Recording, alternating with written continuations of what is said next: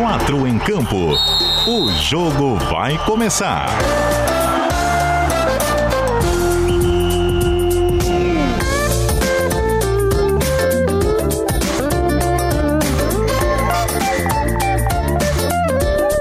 Cadu Reis. Cheguei, raça! 8 horas e 3 minutos da noite desta terça-feira. É o dia 1 de junho de 2021. Mais um mês começando aqui com o nosso 4 em Campo, de volta ao seu rádio no 740 AM e 91.3 FM do Dial na Grande Florianópolis.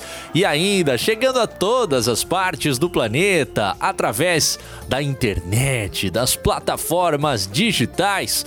Você pode nos acompanhar diariamente no cbndiario.com.br também no aplicativo NSC Total, que é gratuito. Baixa aí para você ouvir todas as emissoras da NSC Comunicação, como a CBN Joinville, a Atlântida, também a Itapema FM, para quem gosta daquele som de qualidade. Ainda ao vivaço, com imagens para a galera que nos acompanha na live no Facebook, no Twitter e no YouTube. Quem perde o programa também depois consegue acompanhar na sua rotina através dos agregadores favoritos de podcasts. Chegando para falar, é claro, sobre o nosso futebol de Santa Catarina até as nove da noite.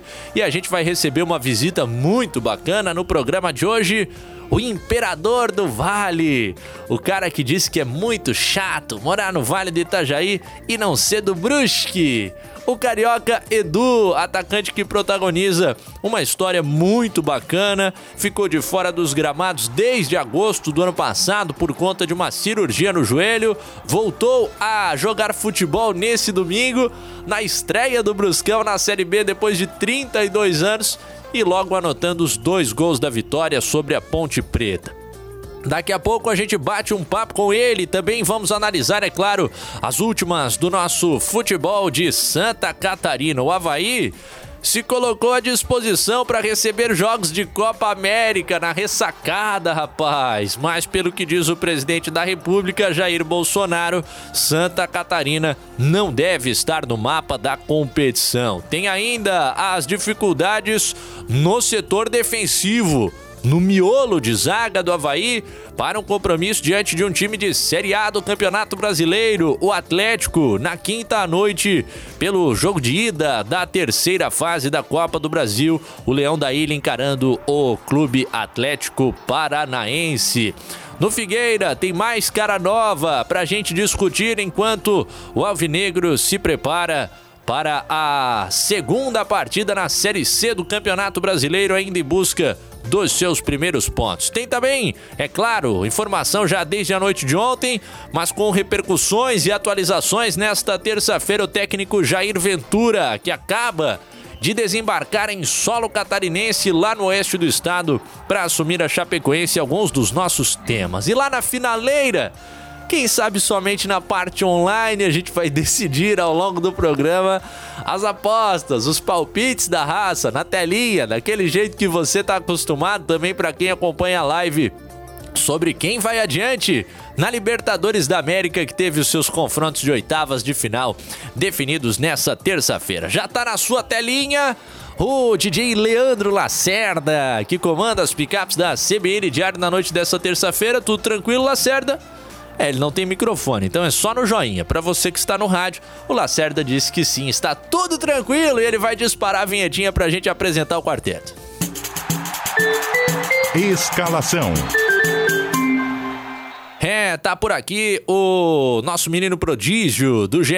Globo barra SC, integrante do time do 4 em campo, é o Heitor Machado, pra gente falar muito sobre futebol na noite dessa terça. Tudo tranquilo, Heitorzinho?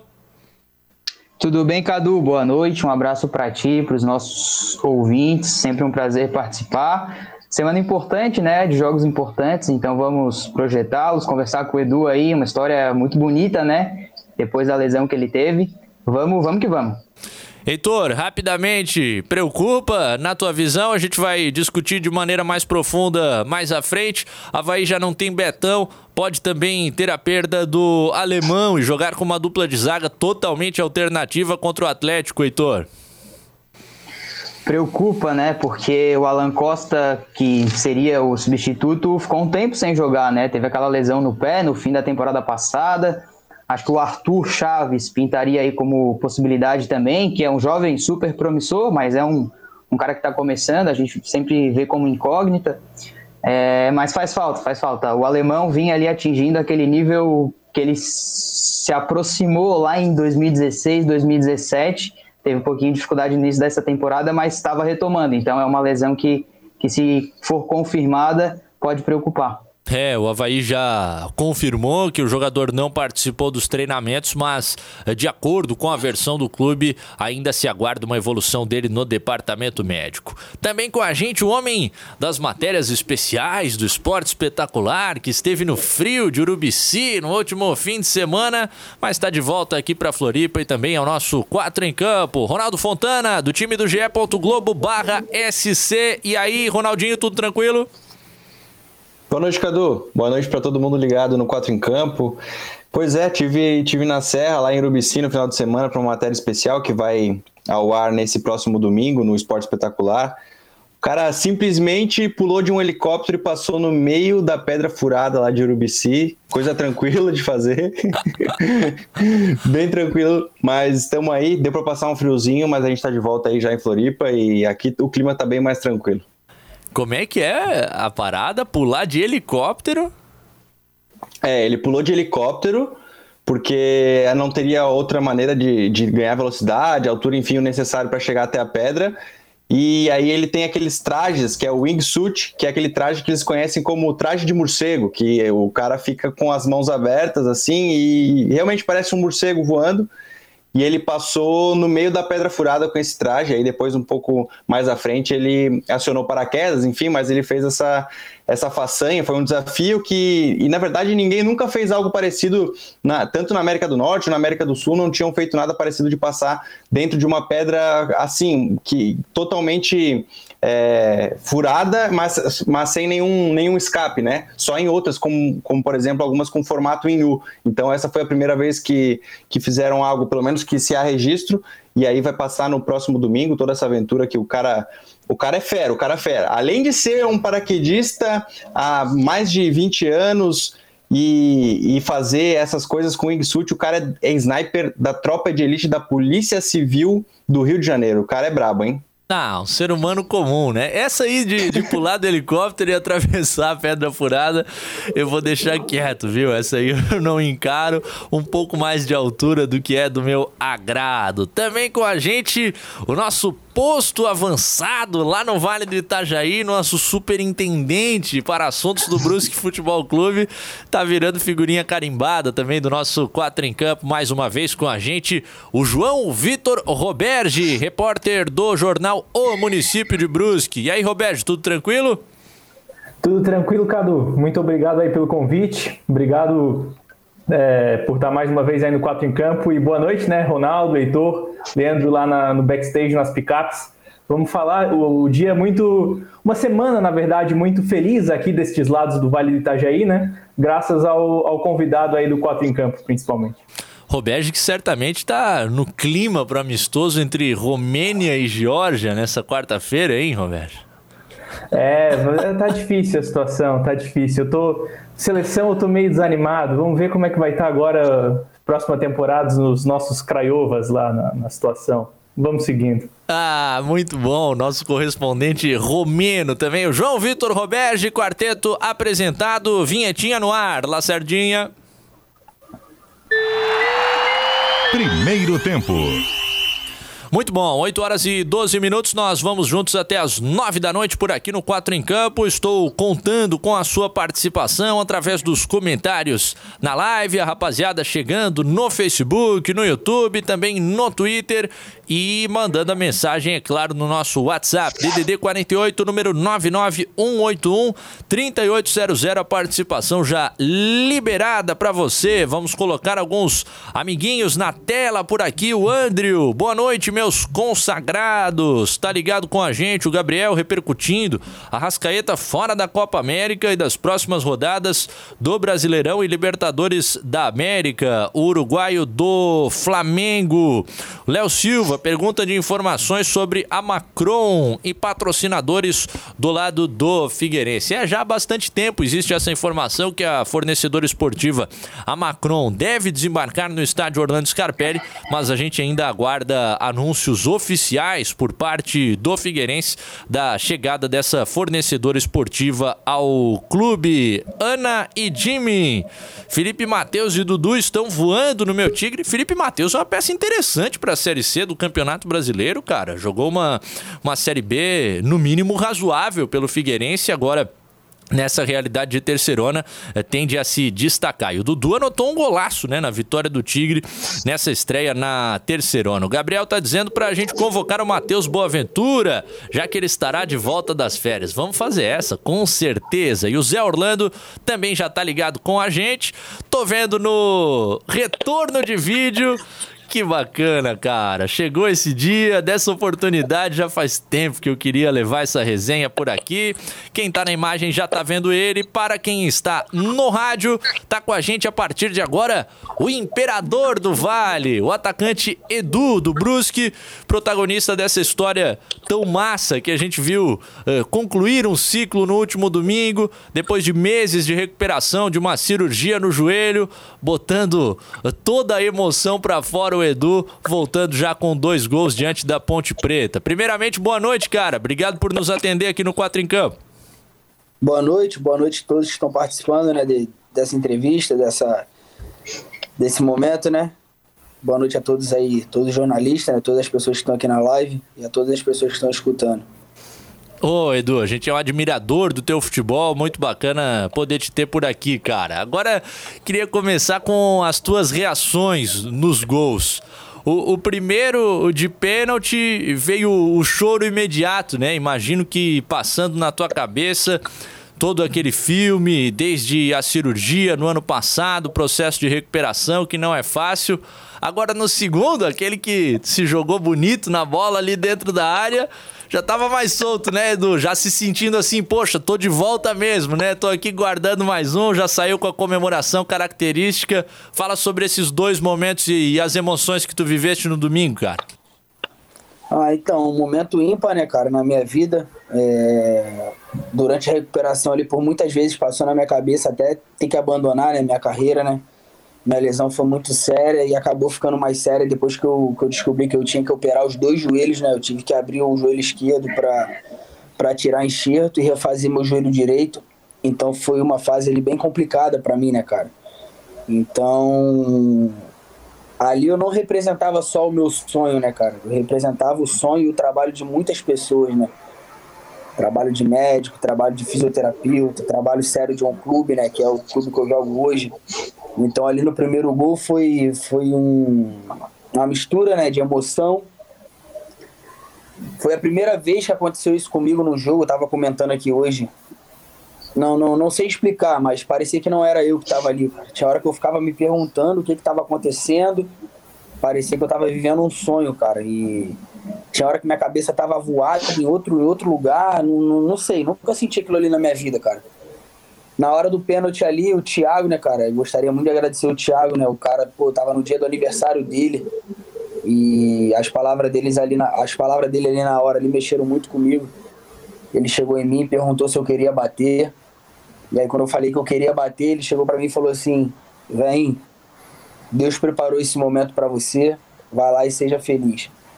Na hora eu peguei a bola, aí quando eu botei a bola na marca do pênalti ali antes de, de bater, eu fiquei conversando com Deus.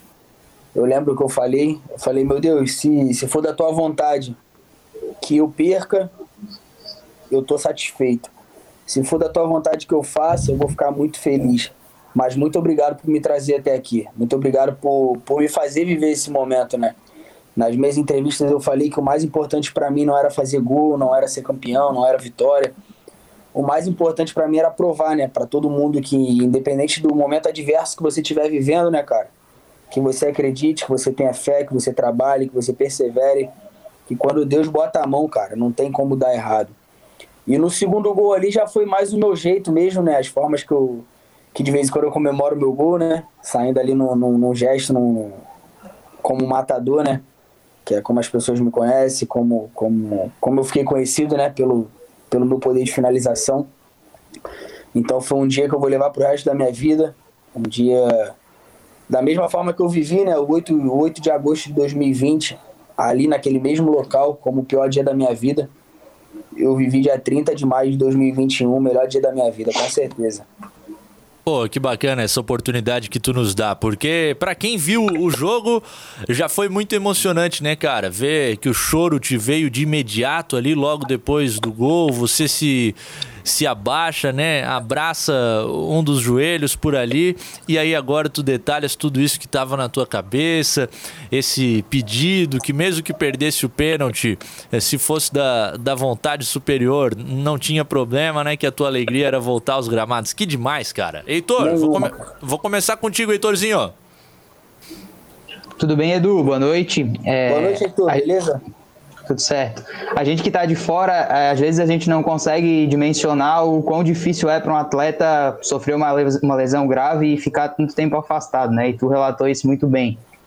É, eu queria ouvir de ti, cara, da tua relação com o técnico Gerson Testoni, porque ele participou conosco aqui algumas semanas atrás e ele falou que um dos principais desafios da profissão dele era manter um bom relacionamento com os atletas, aquela gestão de grupo, todos os dias juntos. É, eu queria que falasse um pouquinho da tua relação com ele, especialmente nesse período em que tu ficou afastado por conta da lesão. Então, cara, o Gerson é uma pessoa que para mim foge de comentários, né, cara? Todas as pessoas sabem que, que se eu tô aqui hoje pela segunda passagem, né, é exclusivamente por conta dele, né? Quando, quando ele me ligou, quando o André me ligou em 2000 e no final de 2019, né? Eu vim só porque o Gerson me pediu.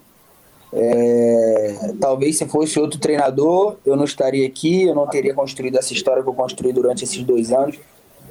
É um cara que eu tenho uma admiração muito grande, né, pelo profissional que ele se tornou, pelo homem que ele é, né, pelo, pelo caráter dele, né. Em 2019, quando eu cheguei para jogar a copinha, é, ele era o treinador, ele tinha acabado de subir da base e a gente teve a oportunidade de se conhecer naquela eventualidade ali. E desde o primeiro, desde o primeiro momento, né, a gente sempre sempre agradou um ao outro, né, cara, como, como profissional, né? Eu sempre fui o jogador no estilo de, de jogo que ele que ele usa, né? Então, ele me dá muita confiança, eu confio muito nele. Ele sabe que, que pode contar comigo, ele sabe que que qualquer jogo que eu entrar eu vou dar a vida, né? É o meu, é o meu instinto, é meu meu perfil de, de jogador, né? E quando eu não tiver mais força, ele sabe que eu vou correr por ele a todo momento. É... A gente tem né, alguma... algumas lembranças né, de, de momentos difíceis que a gente viveu aqui no Brusque, mas hoje a gente comemora uma fase boa, né, cara? Tanto dele quanto minha. Não é fácil você trabalhar como treinador no Brasil hoje, né, cara? E hoje é o treinador com mais tempo de trabalho, né? Entre tantas outras equipes, né? Então isso é bem difícil a gente sabe o quanto é difícil, né, cara? Viver num, num, num meio onde, onde tem mais de 40, 40 pessoas, né, cara?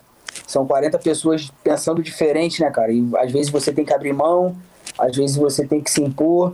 Então, tudo isso ele tem, tem de qualidade, né, cara? Defeito todo mundo tem, é, é normal. E o defeito dele é que ele acha que ele joga ainda e ele é fraco demais no achão. Esse é o defeito dele. Pô, vai querer jogar, professor? Calma aí. E tem o caso também tu fazer ele passar por baixo da mesa depois de perder o fute-mesa, não tem alguma coisa assim também, pô? Então, irmão, aqui tem uma regra, né? A gente joga fute-mesa sempre, né? E normalmente, normalmente não, sempre as partidas são de 5, né? Se você perder de 5 a 0, você tem que passar por debaixo da mesa. Isso aí é regra nossa, para quem chega, para quem já tá, pode ser quem for. Perdeu de 5 a 0, vai passar debaixo da mesa. E com ele não é diferente, a gente não alivia, irmão. Ai, muito bom, cara. Roberto G, você que é o cara mais próximo, que acompanha o dia a dia, manda aquela. Oi, Edu, boa noite. Eu... Boa noite, Roberto. Eu vou te perguntar sobre gols, que é o que você sabe fazer tão bem, porque você chega agora a 23 gols em 30 jogos com a camisa do Brusque. seriam bem mais caso não fosse a lesão, né? E muitos atacantes eles é, fazem pelo menos para si próprios uma, uma meta, né? Uma, uma meta de quantos gols vai fazendo uma, numa temporada. Eu queria saber se você já começando tão bem, já voltando, tendo um retorno tão iluminado, tão é, sendo a história do fim de semana praticamente, é, se você já, já começa a projetar aí quantos, quantos gols devem, devem sair aí, o que devemos mais ver de Edu na Série B. Então, irmão, no, minha carreira toda eu nunca, nunca tive meta, né, cara? Minha meta é ser campeão. Meta pessoal eu nunca tive. Minha meta é conquistar objetivos coletivos, né? Quem me conhece sabe o, o quanto eu dou a vida, né, pelo que eu faço, o quanto eu sou apaixonado no que eu faço. Gol é consequência de um, de um bom trabalho coletivo. A minha função é fazer gol, é empurrar para dentro da rede, né? É eu sei fazer de melhor. Mas se eu entrar cara a cara com o goleiro, tiver que rolar a bola pro lado, tiver que tocar, já provei várias vezes que eu vou fazer. Não, não tem essa vaidade, isso aí sempre foi meu. E acredito que por isso as coisas dão tão certo para mim, né, cara? Eu sou eu sou um atleta muito muito focado, né, no, nos meus propósitos coletivos. Nada mais me realiza do que minhas conquistas coletivas. Então é o que eu levo comigo e as coisas que eu conquisto individualmente são sempre graças a essas pessoas que fazem parte do, do meu clube, né? O clube que eu defendo, desde a diretoria ao roupeiro. Eu me dou bem com todo mundo, eu sou um cara querido por todo mundo. É, o dia inteiro sorriso no rosto, extrovertido, brincando com quem chega, com quem está aqui muito tempo. É o meu jeito, é, é, é o jeito de ser. E eu acho que por essa, por essa sinceridade, né, por essa pureza que eu, que eu carrego no meu coração, eu acho que as coisas acontecem bastante para mim. Em relação a ter 23, 23 gols em 30 jogos, né, cara? Uhum. É uma média acima né, do, do, do que se costuma ver. Eu fico muito feliz por isso, é, principalmente por saber que meus gols ajudam né, o, meu, o clube que eu defendo, né? Mas não, não me enche os olhos pensando do lado individual. Isso aí é nunca vai, vai subir para minha cabeça. Mas com certeza eu entro em campo sempre no, no intuito de, de ajudar meus companheiros. E o que ganha jogo é gol, não tem jeito. Você pode defender bem, você pode fazer um puta jogo. Se a gente não marcar gol, a gente não vai vencer o jogo. Então, a minha maior função é essa, tá ali, sempre preparado, sempre com sangue frio, né? Cabeça bem centralizada né, no que eu tenho que fazer. E mesmo que eu tenha poucas oportunidades, eu vou procurar sempre me manter o máximo de, de foco né, durante a partida para minimizar meus erros. É, é isso que eu penso. Ô Edu, hoje em dia os clubes divulgam algumas imagens de vestiário, né, cara, que nos permitem conhecer um pouco mais do que é o comportamento de vocês. Então a gente já sabe que tu é esse cara da energia, do alto astral, mas que também chama todo mundo antes dos jogos, né? Tem discursos fortes, discursos emocionados. Queria saber da tua vivência de carreira, alguém que jogou em grandes clubes de base no Rio de Janeiro, depois rodou por pequenos clubes do Rio de Janeiro, já como profissional, talvez se encontra no seu principal momento, hoje aos 28 anos. Como essas vivências contribuíram para hoje tu ter tudo isso para poder dizer para os teus companheiros e, e chamá-los antes dos jogos, por exemplo? Ah, com certeza, né, cara? Eu passei muita coisa na minha vida, né? É eu tive muitas oportunidades, né, quando eu era, quando eu era mais novo. Até então eu tinha passado só por grandes clubes do Brasil, né? Só que tudo na vida serve de aprendizado, né, cara? Naquela época eu não estava preparado ainda para viver o que eu vivo hoje. É, a gente sabe como é a cabeça de um adolescente, né? Um menino, né, de 18 anos, 19 anos. Não é mais um menino, né? É homem, né? Mas às vezes a chave de algumas pessoas demora, né, para virar, né? E a minha demorou para virar. É, eu perdi muita oportunidade na minha vida, né, por, por causa de, de mulher, por causa de noitada, por causa de, de farra. Me arrependo muito por ter perdido essas oportunidades, né, porque talvez hoje eu estaria proporcionando condições melhores né, minha família, a mim, ao meu filho. Mas eu agradeço muito a Deus por ter passado por tudo aquilo ali, porque serviu de muito aprendizado para mim, né, em muitas áreas da minha vida. É, então, tudo na nossa vida é, é um aprendizado, mesmo quando a gente erra. Então, se hoje eu sou, sou o Edu que eu sou, se hoje eu sou esse ser humano, se, eu, se hoje eu sou esse profissional, é graças aos meus erros também, que me fizeram aprender, que me fizeram amadurecer. e, e que me ensinaram que, que tudo tem seu momento, né? Então, sou grato a tudo, até pelos meus erros. É, faz parte da trajetória e dessa construção que a gente é sempre mudando. Ô, ô Edu, eu sou blumenauense, né, cara? Então, eu, eu vivo na pele aí que uma certa frase tua faz muito sentido, né? Eu queria, queria saber quando que veio essa inspiração para tu elaborar uma frase tão maravilhosa. Hoje em dia é um mantra do torcedor. Eu tenho um grupo com alguns amigos que são do Brusque. Quando tu fez o primeiro gol de pênalti, foi a primeira frase. Os três, quatro começaram a mandar. Deve ser horrível morar lá. Como é que é esse papo? Então, é, o cara marcou na pele, né? Tem essa aí tá, também, não tem? Tá na pele. Tem aqui, ó. Vou tentar mostrar. Pô, o cara tatuou a frase. ah, muito bom. Deve ser então, ruim, né, Edu? Foi, foi, foi, muito, muito espontâneo, né, cara? Eu tava no, no vestiário antes do jogo contra o Joinville. E eu tava conversando com o Zé Matheus na hora. E aí, do nada, eu falei para ele alguma coisa relacionada a isso. Tipo assim, pô, Zé, olha o momento que a gente tá vivendo, irmão. Olha, olha tudo que a gente tá conquistando. Olha tudo que tá acontecendo com a gente aqui. Imagina para os outros torcedores dos outros times que, que, que, são daqui de perto, o quanto deve ser ruim, cara, ver tudo que a gente está vivendo e não poder viver, né, com o time deles. E aí a gente ficou nessa resenha aí e tal. E aí veio o jogo contra o Joinville, né? Isso foi no vestiário, antes do jogo.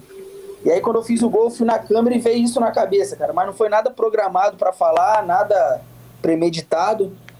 Foi ali espontâneo, aconteceu e viralizou, né? Hoje torcedor do Brusque hoje acorda para trabalhar, pra, por, que for, né? Eles têm prazer de falar essa frase, eu recebo ela diariamente no, nas minhas redes sociais e eu fico feliz por ter por ter feito, né, parte, por ter criado né, essa, essa, esse bordão, né?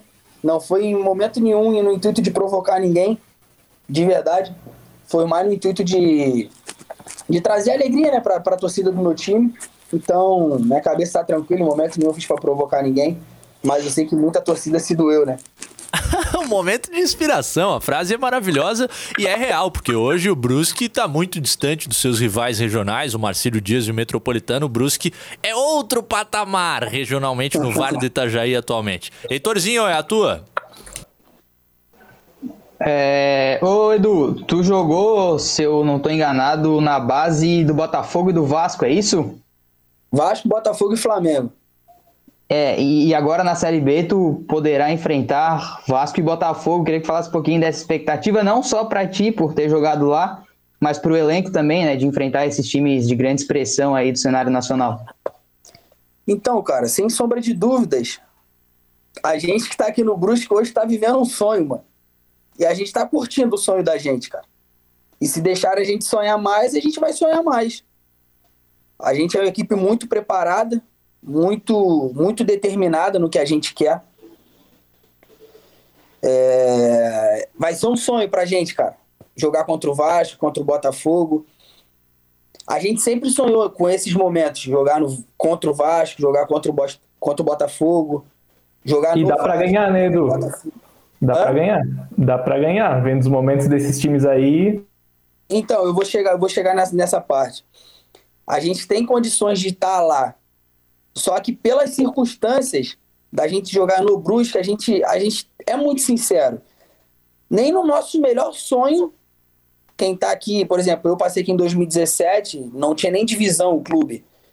Tinha que buscar vaga na Série D.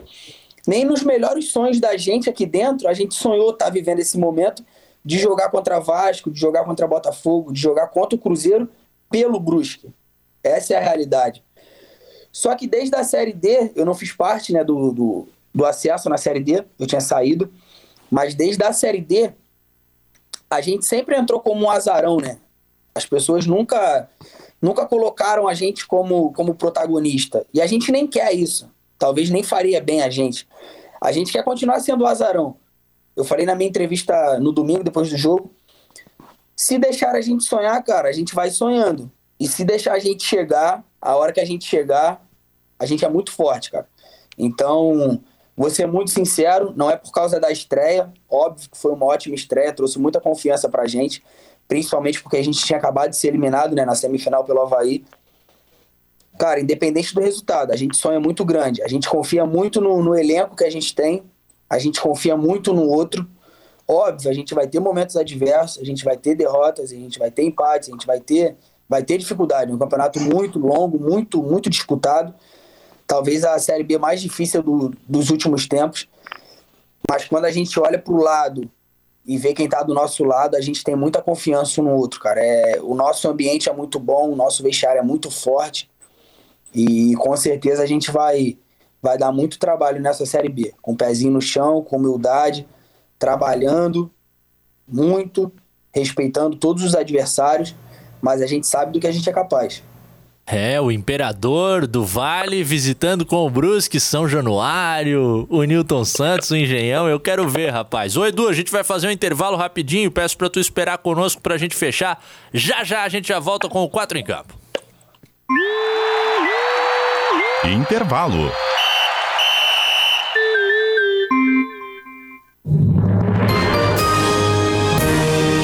Repórter CBN. O senador Otto Alencar acusou a médica Nise Yamaguchi de se transformar em infectologista de uma hora para outra e disse que ela não soube explicar o que é um vírus. Ela prestou depoimento hoje à CPI da pandemia depois de ser apontada como integrante de um gabinete paralelo da saúde no Palácio do Planalto. Ela negou e disse que é uma colaboradora eventual do governo. Nissi Yamaguchi é uma das principais defensoras do tratamento precoce e do uso da cloroquina para o combate à Covid-19. Estudos clínicos já comprovaram que o medicamento não tem eficácia no tratamento contra a doença. O relator do caso, Flor de Lis, no Conselho de Ética da Câmara, apresentou um, um, parecer favorável à cassação do mandato da deputada.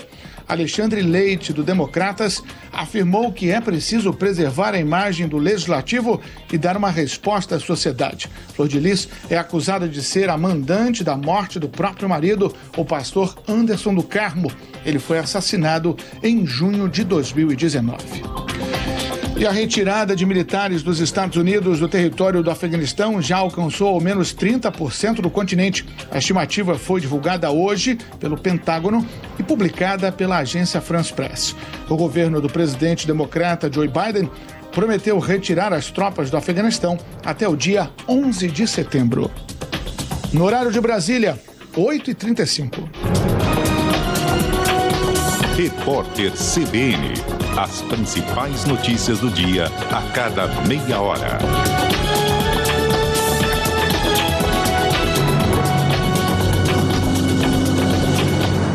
O trânsito na capital tem solução. Em um debate promovido pela NSC, a carona foi apontada como uma boa opção na cidade, segundo Rodrigo Ferreira, gerente de políticas públicas e pesquisas na 99.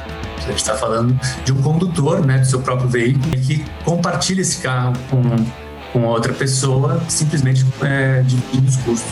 Daniele Voto, especialista em políticas públicas de gênero, destaca que o compartilhamento deve sim fazer parte do nosso dia a dia. Tem muita gente que vai para o centro da cidade trabalhar todo dia.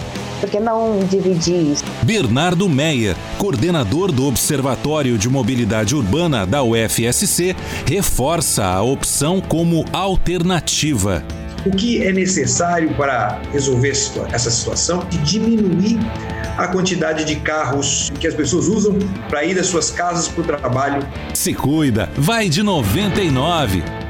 Agora, para um comercial viralizar de verdade, a gente precisa do quê? De uma dancinha naquela, tipo de aplicativo. Vem pro Querish, tem oferta de montão, vem pro Querish.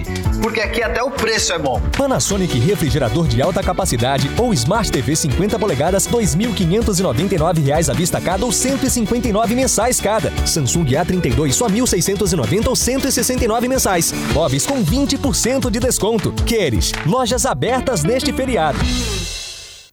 Precisando de crédito de forma rápida e segura? Conheça a Keycash. Na Keycash, a aprovação de crédito é rápida e 100% digital, usando o seu imóvel quitado como garantia e com as melhores taxas do mercado. Com crédito na mão, você quita suas dívidas, reforma ou compra um imóvel, investe na sua empresa e tem até 20 anos para pagar. Keycash, crédito simples como todo crédito deveria ser. Acesse meucreditoagora.com.br.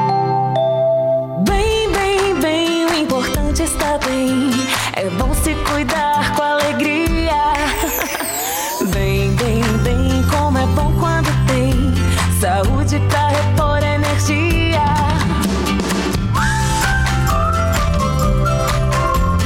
Pra amar alguém, você tem que se amar também. Farmácias Angelone, o importante é estar bem. Quatro em campo. Segundo tempo.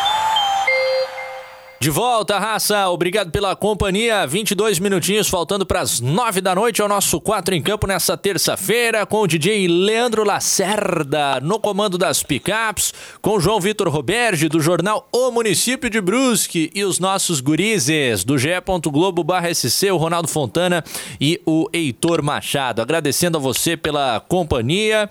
Galera tá mandando abraços aqui para o Edu nos nossos comentários, falando sobre a recuperação dele, comemorando esse momento, é lógico. Ronaldinho, manda uma aí que é a tua vez.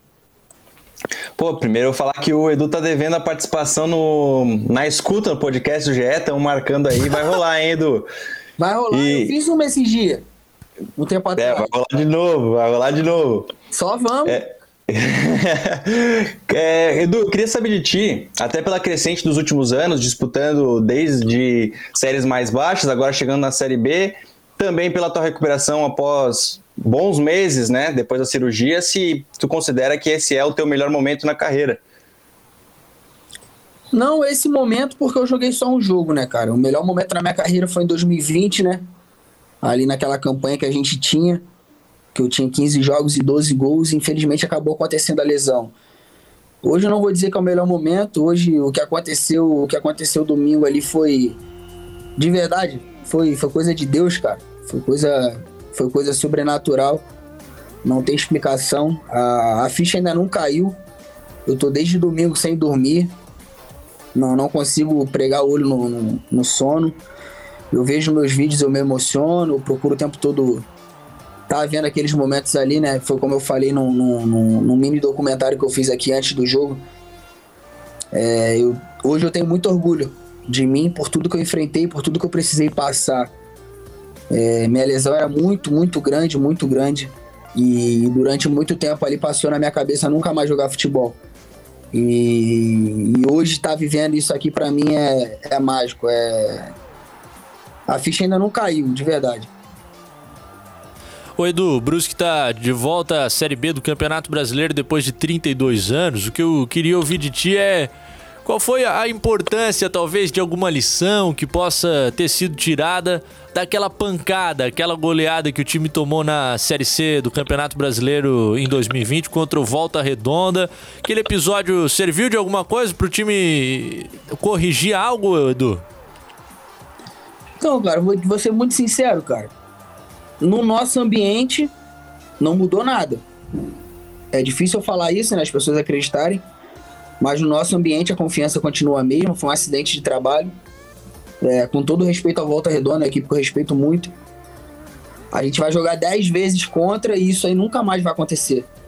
Só se for um outro aborto da natureza.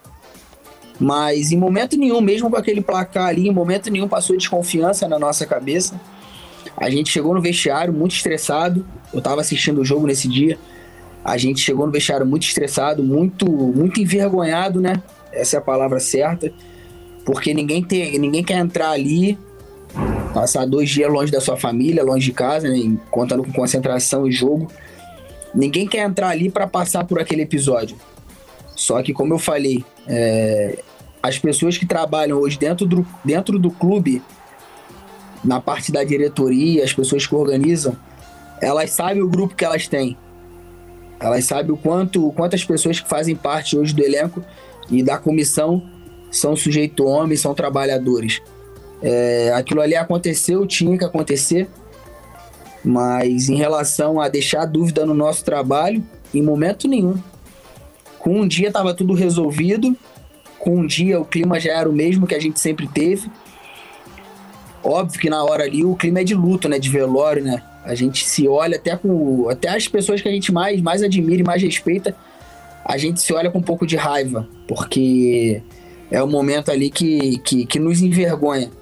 A gente pede desculpa, né, desde o início. Hoje eu tô pedindo desculpa também a todos os torcedores, né, do Brusque por, por ter passado por aquele episódio. Eu sei que, que foi muito duro, né, para todos os torcedores, mas foi muito duro pra gente também. A gente sentiu tanto quanto eles. Então, fica aqui meu pedido de desculpa, né, por aquele episódio. E com certeza a gente vai dar o nosso máximo para isso nunca mais se repetir. Ah, o crédito do time é imenso e a tua fala ela é comprovada, né? A recuperação que conseguiu se construir depois, a classificação e até esse acesso histórico à Série B do Campeonato Brasileiro. Acho que já ficou para trás o episódio, só quis mencionar aqui para entender como Sim. é que vocês absorveram, porque realmente não é fácil, né? Ô Roberge, qual que faltou a gente fazer pro Edu, cara? Ah, eu queria fazer uma a, a pergunta pro Edu sobre esse retorno, porque é, queria saber se existe uma previsão né, por parte do departamento médico e dos preparadores físicos sobre quando você vai poder voltar a jogar 90 minutos, né, quando você vai estar 100% novamente, se já existe alguma projeção para isso. Porque até tanto você quanto o Gerson né, falaram que era aqueles 70 minutos, era aquela hora de sair, mesmo que você quisesse jogar mais no domingo, não, não, não estaria permitido. Queria saber como é que está essa sua situação para voltar a, a jogar 90 minutos. Então, é um processo muito gradativo, né, cara? Não adianta a gente, a gente querer, querer fazer coisa absurda, porque meu corpo vai sentir, meus músculos vão, vão sentir. A gente não é, não é máquina, né? A gente não é robô. É, então, tava preparado, né, desde, desde quando eu resolvi, desde quando eu tive a lesão, que eu voltaria a jogar só depois do dia 26 de agosto. E eu respeitei todos os processos, respeitei todos os protocolos, eu não passei por cima de nada, de nada, absolutamente nada. Por mais que eu quisesse, mas eu respeitei.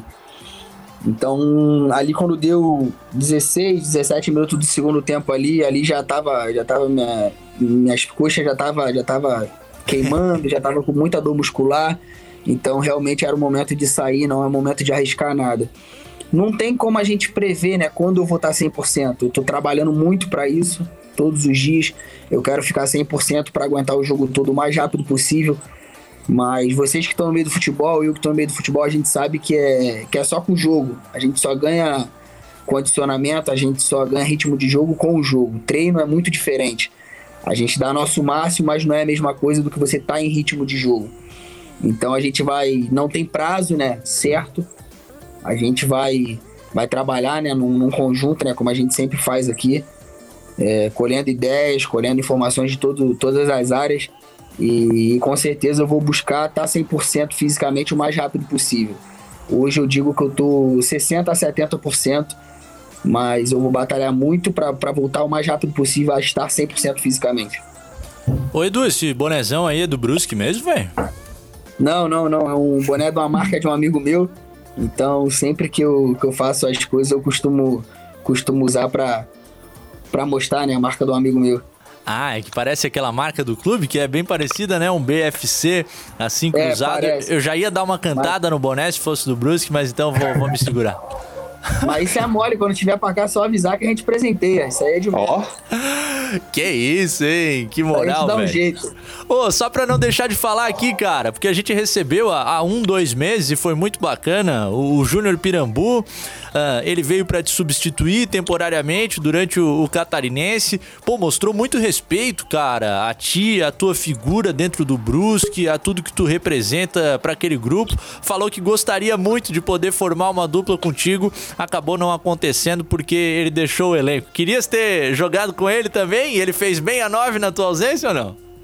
Pô, com certeza, Pirambão é um cara que eu admiro, né? Desde quando a gente era de verdade. Antes da gente, antes dele passar pelo Brusque, né, cara? A gente já tinha se enfrentado, a gente já se admirava muito. E, e nessa volta dele, ele sabe disso. Eu fui uma das pessoas que mais mais briguei, né, para ele estar tá aqui com a gente, porque eu sabia o quanto era importante para ele, né? E ele sabe disso, quantas mensagens a gente trocou, né, para para que ele se aproximasse da gente de novo, né, para que ele viesse ser feliz de novo, porque é o ambiente que ele que ele se sente bem. Eu realmente fiquei muito chateado dele ir embora. É, em momento nenhum, a gente, mesmo que a gente trabalhe juntos, os dois com condições de jogo, eu tenho certeza que a gente nunca vai ter problema de, de vaidade, de quem vai jogar, quem não vai. A gente se dá muito bem, cara. É, é surreal o tratamento que a gente tem um com o outro. Nem parece que a gente joga na mesma posição, nem parece que a gente é ídolo da mesma torcida, do mesmo clube. Então, cara, é, é um cara extraordinário, um cara que merece todo o sucesso do mundo. É um cara fazedor de gol. É. Independente dele estar tá acima do peso. Tem que respeitar o cara, o cara broca mesmo, não tem jeito. E é um cara que eu tenho um carinho, um respeito, admiração muito grande. Desde já um abraço, meu amigo Pirambu. Chegou em Londrina hoje, a gente tava se falando mais cedo. Torcer pra esse puto não jogar, né? Sábado contra a gente, que senão vai dar trabalho. Torcer pra ele jogar só o Paranaense. Contra nós, não vem não, que, que, ele dá trabalho. Melhor ele ficar quietinho lá, descansando. Mas forte abraço desde já pro meu, pro meu grande amigo Pirambu, um cara que, que eu respeito, admiro muito, tanto como pessoa como profissional, cara. Pô, que massa saber disso, cara. Porque é isso que tu falaste, né? Dois jogadores da mesma posição, poderiam ser concorrentes, ter aquele grilo. Não tem nada disso. Os caras se adoram, são amigos e que ele não esteja em campo pelo Londrina contra o Bruscão, né? Se Deus quiser, cara. Vai dar trabalho. O homem dá trabalho, filho. Ô Edu, que resenha massa, cara. Já quero que tu vires participante fixo do nosso programa aqui. Queria te agradecer quando, demais. Quando precisar, agradecer a Lara da equipe de comunicação do Bruscão, que, que fez esse meio de campo, que trouxe você para o bate-papo com a gente. Muito obrigado mesmo por ter nos atendido e, e muito boa sorte para vocês na sequência da competição, cara. Um abraço. Eu que agradeço. Boa noite para todos vocês. Parabéns pelo programa aí, muito muito bacana. Fico feliz de ter participado. E um abraço para todo mundo que está participando aí, todo mundo que está ouvindo. Um grande abraço e boa noite a todos vocês. Valeu? Mete a frase, mete a frase só pra eu ficar no recalque aqui que eu sou de Blumenau, vai. Deve ser muito ruim Vale não ser brusque. Valeu, muito massa. O Edu com a gente, centroavante do Brusque. E agora a gente tem mais uma visitinha rápida, pessoal. A gente sai do Vale do Itajaí vai lá pro oeste do estado. O homem que há pouco estava no aeroporto Serafim Enos Bertazzo, recebendo o novo técnico da Associação Chapecoense de Futebol. O homem tá na área, senhor Rangel Agnolin, nosso colega, amigo, repórter da Rádio Oeste Capital FM de Chapecó. E aí, Rangelzinho, o cara chegou? Tudo bem, Cadu? Um abraço para você e para toda a galera aqui do Quatro em Campo. Pô, que resenha essa aí com o Edu, hein? O Imperador do Vale. Olha, estou arrepiado, estou começando a ficar venturizado, porque Jair Ventura desembarcou há pouco, há cerca de 40 minutos, inclusive estou no carro ainda aqui no aeroporto da cidade de Chapecó. Portanto, ele que agora se encontra com o departamento de futebol da Chapecoense, bota tinta no papel, aí sim é oficializado como novo treinador da Chapecoense. Angelzinho, o que, que tu podes nos dizer sobre ambiente, cara? Porque sempre que surge o nome de treinador, já vem aquela avalanche, né? Tem os comentaristas, tem os torcedores, que hoje a gente tem o um contato direto pela rede social a todo momento. Foi bem visto o nome do Jair Ventura, depois daquela expectativa de Filipão, possibilidade de Argel, negociação com o Jorginho.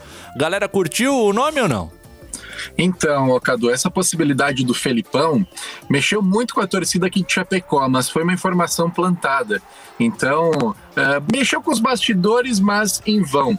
A possibilidade número um da Chapecoense era o Jorginho, que recentemente estava no Atlético Goianiense. A opção número dois era o Jair Ventura e o que acabou dando certo foi o número 2. Só que agradou muito mais a torcida da Chapecoense, o Jair Ventura, do que o próprio Jorginho. Muito porque o Jorginho tem um esquema ofensivo, 4-3-3, vai para cima do time adversário. Algo que a Chapecoense está um pouco com pavor depois do que viu com o Mozart, jogando com quatro atacantes e perdendo o Campeonato Catarinense pro Havaí, que jogou muito mais bola, título merecido aqui dentro da Arena Condá. Então, neste primeiro momento, Jair Ventura chega com o aval de torcedores e de boa parte dos diretores da Chapecoense também. É, desafio pesado, Série A do Campeonato Brasileiro é pancadaria. E aí eu concordo, né? Vamos montar uma defesa, vamos sair na transição rápida, porque vai pegar time mais forte tecnicamente. E, e sabe o que é legal, Cadu? É, é, que o seguinte, ele chegou no Esporte Recife no ano passado com uma missão muito difícil de livrar o esporte da zona de rebaixamento. Ele conseguiu e durante a sua apresentação ele fala o seguinte, uma coisa muito interessante. Eu gosto de jogar de forma ofensiva, só que eu tenho que entender o meu elenco e a filosofia do clube. É mais ou menos isso que ele vai ter que encaixar aqui na Chapecoense, que precisa de muitos reforços, porque, olha, o primeiro jogo contra o Red Bull Bragantino, rapaz, fazia tempo que eu não vi um time ser 90 minutos pressionado. É, foi de assustar. Que bom que vem um ABC de Natal para dar um, um frescor agora na Copa do Brasil, que a Chapecoense possa seguir em frente. Rangel Agnolin aí na escuridão. Cara, o aeroporto Serafim Eros Bertazzo, para quem não sabe, ele é um pouquinho distante da região central de Chapecó. Rangel vai fazer o caminho de volta para a cidade agora. Te agradeço demais por ter nos atendido e batido esse papo aqui no Quatro em Campo. O homem do aeroporto, Jair Ventura chegou. Obrigado, Rangel. Tamo junto, rapazes. Sempre que precisar da gente aqui, estou sempre à disposição. Um abraço. Ah, que massa! O repórter da Rádio Oeste Capital FM, o Rangel Agnolin, com a gente no Quatro em Campo. Intervalinho, a gente já volta para a parte final do, do ar do Quatro em Campo. Depois a gente vai ter 10 minutinhos digitais para uma sacanagem de Libertadores da América. A gente já volta. Intervalo. Precisando de crédito de forma rápida e segura? Então vem para Keycash. Na Keycash, a aprovação de crédito é rápida e 100% digital, usando o seu imóvel quitado como garantia e com as melhores taxas do mercado. Com o dinheiro na mão, você quita suas dívidas, paga a faculdade, faz aquela viagem dos sonhos e tem até 20 anos para pagar. Keycash, crédito simples como todo crédito deveria ser. Acesse meucreditoagora.com.br. O trânsito na capital tem solução. Em um debate promovido pela NSC, a carona foi apontada como uma boa opção na cidade, segundo Rodrigo Ferreira, gerente de políticas públicas e pesquisas na 99. Você está falando de um condutor né, do seu próprio veículo que compartilha esse carro com, com outra pessoa, simplesmente é, dividindo os custos. Daniele Voto, especialista em políticas públicas de gênero, destaca que o compartilhamento deve sim fazer parte do nosso dia a dia. Tem muita gente que vai para o centro da cidade trabalhar todo dia. Por que não dividir isso? Bernardo Meyer, coordenador do Observatório de Mobilidade Urbana da UFSC, reforça a opção como alternativa. O que é necessário para resolver essa situação e diminuir a quantidade de carros que as pessoas usam para ir das suas casas para o trabalho. Se cuida, vai de 99. Algumas escolas vão começar a retomar as aulas presenciais. Por isso, o governo federal, por meio do Ministério da Educação, preparou um guia de orientações para retorno seguro às aulas nas escolas de educação básica. Secretários, diretores, professores, pais e responsáveis, baixem o guia em gov.br/mec e ajudem a dar mais segurança aos estudantes. Ministério da Educação, Governo Federal, Pátria Amada Brasil. Aqueça o coração de quem precisa na época mais fria do ano. Participe da campanha do Agasalho Angelone. Deixe suas doações de roupas, calçados, cobertores e artigos de frio em qualquer loja ou posto da nossa rede. Não perca mais tempo e vá até o Angelone mais próximo. Lembre-se que as roupas que você não usa mais podem ajudar a aquecer alguém neste inverno. Angelone por você.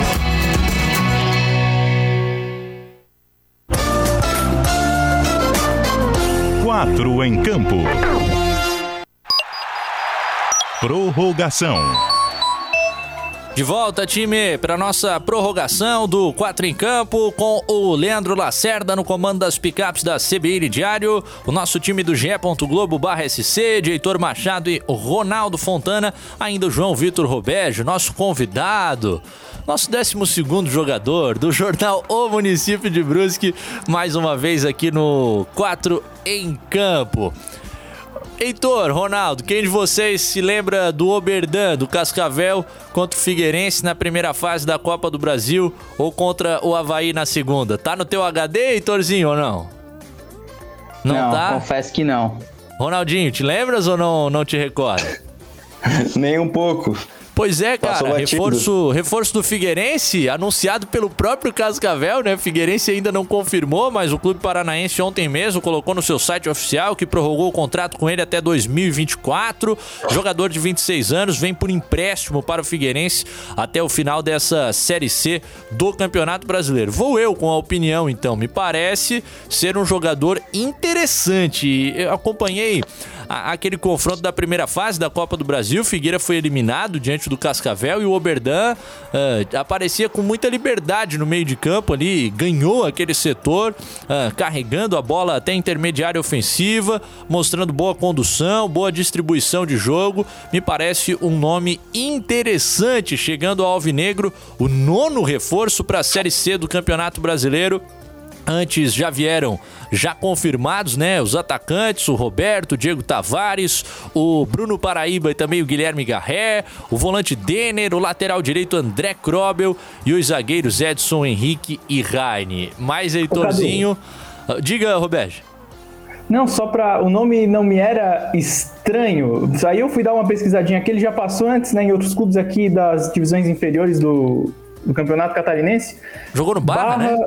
Jogou no Barra, Fluminense do Itaú. E em 2019, acho que é daí que eu me lembro dele. Jogou no Atlético de Itajaí, porque o Carlos Renault jogava a Série C na época, né? Agora subiu. Mas tá aí. Só pra a notinha. Tem passagem pelo futebol catarinense. É verdade, aí já tava algumas temporadas lá no Cascavel, até um dos jogadores que, que mais vestiu a camisa do Cascavel na história do clube, com, com 79 jogos, bem visto pela torcida por lá. E aí é o seguinte: o Cascavel tem Série D pela frente, mas tem também o seu projeto esportivo financeiro. Renova com o cara, coloca na vitrine da Série C com a camisa pesada do Figueirense para ver se consegue uma negociação mais à frente com o valor potencial. Figueira pode ter ganho esportivo aí, quem sabe, no seu setor de meio de campo. Outra transferência de meia foi o Xavier, né, do Marcílio Dias para o Joinville. E aí, Heitor, esse a gente viu bastante no Campeonato Catarinense, achas que pode ajudar o Jack? Acho que sim, o Marcílio foi um time bem organizado no Campeonato Catarinense. Talvez o Xavier tenha sido o jogador mais lúcido né, daquele meio de campo, um cara muito técnico. Formado na base do América Mineiro, que é uma base muito organizada, não é qualquer jogador que faz a base inteira num centro como Minas Gerais e vira profissional. Então acho que é um reforço interessante sim para o Jack. O nosso Leandro Lacerda tá me informando que a gente compulsoriamente tem que fechar a parte do rádio aqui do 4 em Campo dessa terça-feira. Tá chegando às 9 da noite, vem aí o futebol Globo CBN com Roberto Lioi e equipe. Copa do Brasil, às 9 e meia da noite vai rolar a bola para o 4 de julho do Piauí contra o São Paulo Futebol Clube, jogo de ida da terceira fase. É isso que você acompanha a partir de agora no rádio. Lacerda vai fazer a separação de rede. Tem mais um golinho ainda, mais uma mini prorrogação do 4 em Campo nas nossas plataformas online.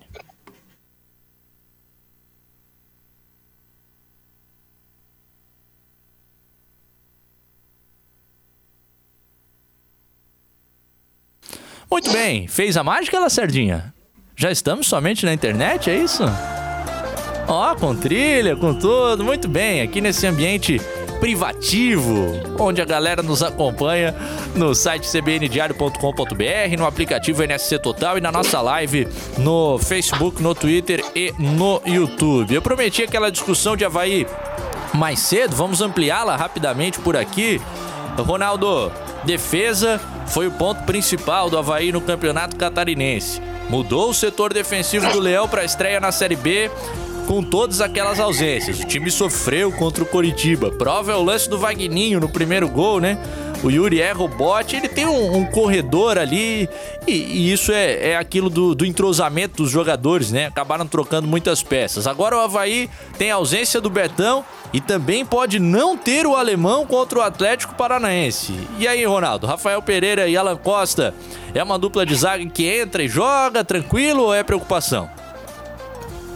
É, é, como foi falado antes, até o Rafael ele tem entrado em algumas partidas, né? E tem atuado até de certa forma bem. O problema é que o, o torcedor até tá esperando é, ver aquilo que viu até aqui na temporada, que foi a melhor defesa do campeonato catarinense. Mas agora, por questão de, de lesão, acaba perdendo o Betão e possivelmente até o alemão que estava fora, pelo menos no treino de hoje. O Rafael até estava com a possibilidade de ficar de fora, mas já estava nos treinos hoje também. E acredito que seja a dupla mesmo com o Alan Costa, por mais que não venha atuando muito, porque é um jogo financeiramente muito importante pro, pro Havaí, esse da quinta-feira agora contra o Atlético, é, pela Copa do Brasil.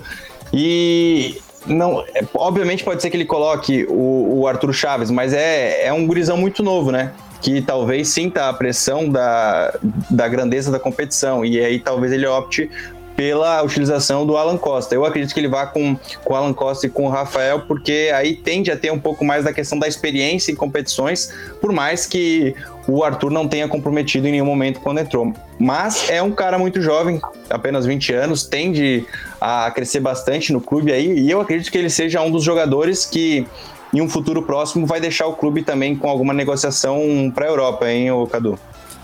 Ah, concordo. E aí não, não dá, né, para lançar o garoto de 20 anos como titular numa partida dessa, um confronto de 180 minutos que vale 2 milhões e 700 mil reais, ainda mais na defesa. Me parece que, que Rafael Pereira e Alan Costa, se necessário, se de fato o alemão não retornar e, e o espaço começa a ficar muito curto, né? Teria que só treinar nessa quarta-feira para já, já poder jogar. Começa a se tornar um cenário difícil e aí pintando essas mudanças na defensiva azul. Eu tava procurando as odds aqui, ainda não temos nas casas esportivas as cotações para Havaí Atlético Paranaense.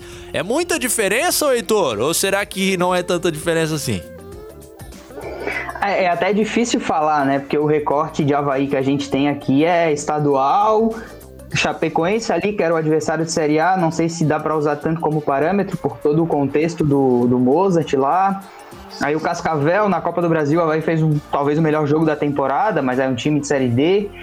É, eu acho que a diferença é considerável. Assim, o Atlético é um time super consolidado, com modelo de jogo que já está lá há anos, time bom tecnicamente, um time leve.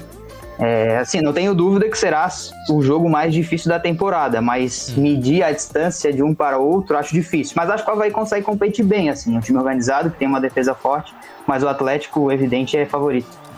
É, seria importante, ao meu ver, conseguir um, um, resultado interessante aqui no estádio da Ressacada, porque depois no tapete lá do Atlético Paranaense, a situação é delicada, né? Aquele jogo de, de muita velocidade.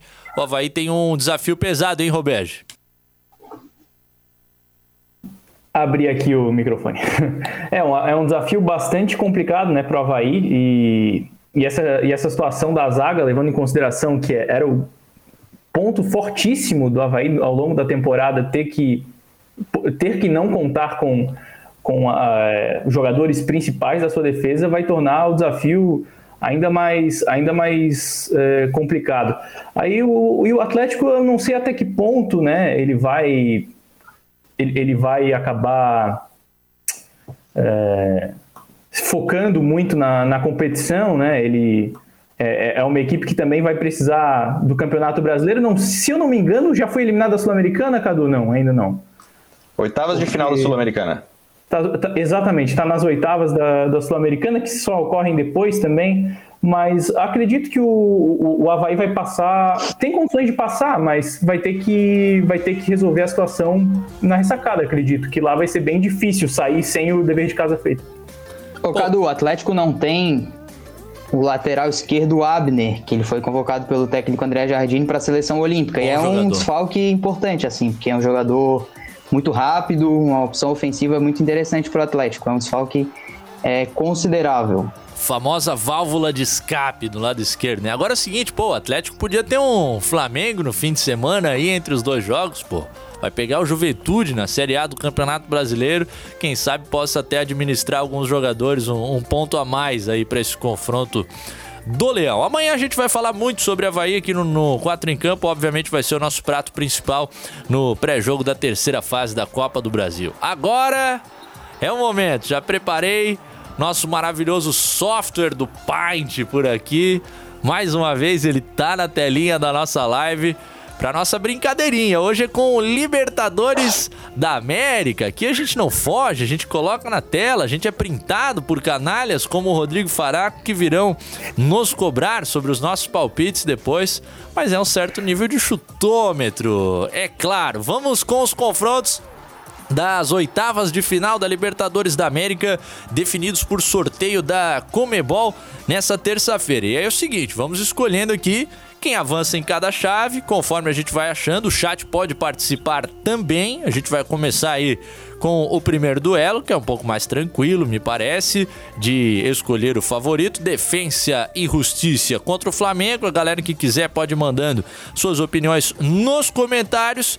E eu vou girar o time porque eu acho que tá relativamente tranquilo. Alguém vai na, na zebra ou Heitor Machado? Não tem como nessa, né?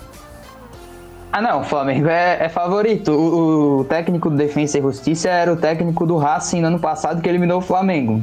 Claro que não quer dizer muita coisa, o Flamengo é evidentemente favorito. BKSS, é assim que se fala o nome dele ou não? Imagino que sim. Muito é bem. a pronúncia mais utilizada. Ah, boa. Vocês são maravilhosos me ajudando a Se ouvir. é correto, eu já não sei. Ó, o Heitor tá dizendo que é Flamengo. E aí, ô Ronaldo? Ah, isso aí não tem nem como discutir muito, né, Rodrigo? É, a diferença de elenco, até mesmo que a gente não acompanhe tanto o Defensa e Justiça, a diferença de elenco é gigantesca. O Flamengo tem diversos medalhões e jogadores com níveis muito acima do, do, do outro time. Então não tem até o que muito o que discutir, né? É, e o Rodrigo Faracho já me mandou aqui uma foto do botão print screen da tela do seu, do seu teclado, aliás. Tá preparado para pegar as nossas imagens aqui. Ô, ô Roberto, posso cravar? Já até copiei o escudinho aqui, ó. Crava, crava. Eu não, não, não, não, não vou ser eu a. Quer dizer, surpresa pode acontecer, né? Mas sabendo o que o Flamengo é hoje, com todo respeito ao Defensa e Justiça, que é um, é um, é um bom time, já deu trabalho para muitos brasileiros aí, mas vamos de Flamengo. Ah, isso aqui é Eu não palpite. acredito que eu tô falando isso, mas vamos de Flamengo. Você me conhece, Cadu. Vasco, ah, isso aqui é palpite, né, gente? E não quer dizer que a gente vai acertar, é só uma brincadeira que a gente se propõe a fazer. Agora eu vou começar aleatoriamente com o Ronaldo Fontana, Inter e Olímpia. Eram companheiros de grupo, hein, Ronaldo? Aleatoriamente.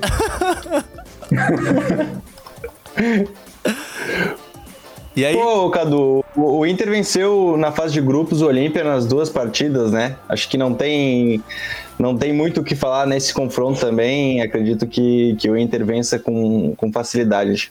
Fez meia dúzia em um deles, né? É, e depois só venceu por 1x0, mas, mas tá. No, dentre os resultados tá tranquilo, né? A média boa. Muito bem, vota no Internacional, Ronaldo Fontana, mas com, com argumentos plausíveis. Os times já se encontraram na primeira fase e o Inter se deu bem, hein, Heitor? Ah, foi 6x1, pô. Nenhuma chance. Não estamos botando fé nos paraguaios, ô Roberge. Posso cravar ou não? Crava, crava. Se fosse o Olímpia de outros tempos, quem sabe eu votaria diferente. Mas vamos de Inter. É, o Olímpia que fez aquela final de Libertadores da América com o Atlético Mineiro de Ronaldinho Gaúcho. Ó, a gente já tem o confronto brasileiro aqui de quartas de final se desenhando, mas é assunto para daqui a pouco. Agora, dois times gringos, os argentinos do Vélez Sarsfield contra a equipe equatoriana que sobrevive na competição o Barcelona de Guayaquil. Barcelona de Guayaquil, que aliás foi líder do seu grupo na, na primeira fase da, da competição. Grupo que tinha o Boca. Barcelona, em seis jogos, venceu quatro, empatou um e perdeu apenas um. Enquanto o Vélez estava no grupo do Flamengo, foi o segundo colocado, fez dois jogos duros com o Flamengo, inclusive. Vou começar pelo senhor João Vitor Roberge. Pesadinha essa disputa. Vélez ou Barcelona de Guayaquil? Quero saber da galera também. O Roberto Voto- foi no voto no Barcelona. Isso. Eu fui, fui voto contrário e o Heitor estava prestes a dar o seu voto. É, eu reforçava ali que o Vélez de fato fez dois bons jogos com o Flamengo, mas que o Barcelona tem a questão da altitude, que é considerável lá em Guayaquil e acho que esse pode ser um fator determinante. E com isso, teu voto é Barcelona? Barcelona, Barcelona. É, ficou uma certa dúvida ali, algum, algum em cima do murismo. Eu vou, vou fechar com vocês no, no Barcelona de Guayaquil.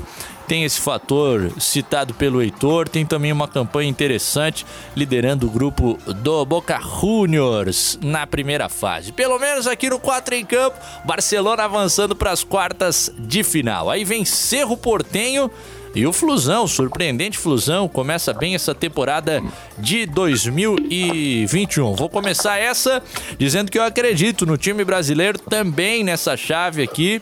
A, a força de um Fluminense, dos seus jogadores experientes, como o Fred e o Nenê. Também uma garotada. Flu que foi o líder do grupo D, que tinha o River Plate na, na primeira fase da competição, enquanto o Cerro Portenho foi o segundo colocado do grupo do Galo, que tinha ainda o América de Cali. E aí, meus queridos, eu vou de Flu. É, tu falou do, do Nenê e do Fred que le, elevam a média de idade de, de, da garotada lá pra cima, né? Geração. Mas eu, eu, vou, eu vou de Fluminense também. O Fluminense tá, num, tá, tá, tá mostrando um bom, um bom trabalho agora nesse, nessa temporada e, e eu vou, vou, vou nesse pitaco junto aí, Cadu. Bom, estamos Fluminense 2 a 0 por aqui. Só se for uma virada muito grande agora com Roberto, Heitor, mais a, a galera que participa nos comentários. Tem virada, Roberto, ou não? Não, não. É, eu acho que dessa, desse lado aí do, do chaveamento, o mais difícil de, de, dar um palpite seria Barcelona e Vélez. Pode acontecer tudo ao contrário depois, né? Mas eu, eu vou com o Fluminense também. Aí no outro lado da chave, acho que a situação piora. Ah, o outro lado da chave é só treta, velho. No tá encardido, tá encardido. O outro lado é pancadaria, que é o lado que caiu meu time, né? Muito bacana. Aí, só pra gente finalizar, aqui é Flu mesmo, Heitor? Ô, Fluminense, Thiago Felipe e Caio Paulista e o cara me destaca Nenê e Fred, pô. Aí não dá, né? Oh. Oi, eu defendi. Esses dias, defendi. esses dias o Heitor falou dos caras aí no, no Twitter e os caras foram lá e decidiram o jogo. Oi, eu defendia muito o Iago na época do Figueira, cara, que era um meio-campista dinâmico, inteligente, tomava um pau por aqui da galera, tá jogando bola é. em Libertadores da América. E jogando muito bem, inclusive. Não, só um detalhe: o, o que o Fluminense teve de azar na fase de grupos, caiu no grupo do Santa Fé, River, acho que Júnior Barranquilha também ele deu de sorte no sorteio das oitavas. Claro, vai ser difícil, vai ser equilibrado, mas poderia ter sido muito pior. Vou de Fluminense também. Boa, Flusão avançando aqui no nosso 4 em campo.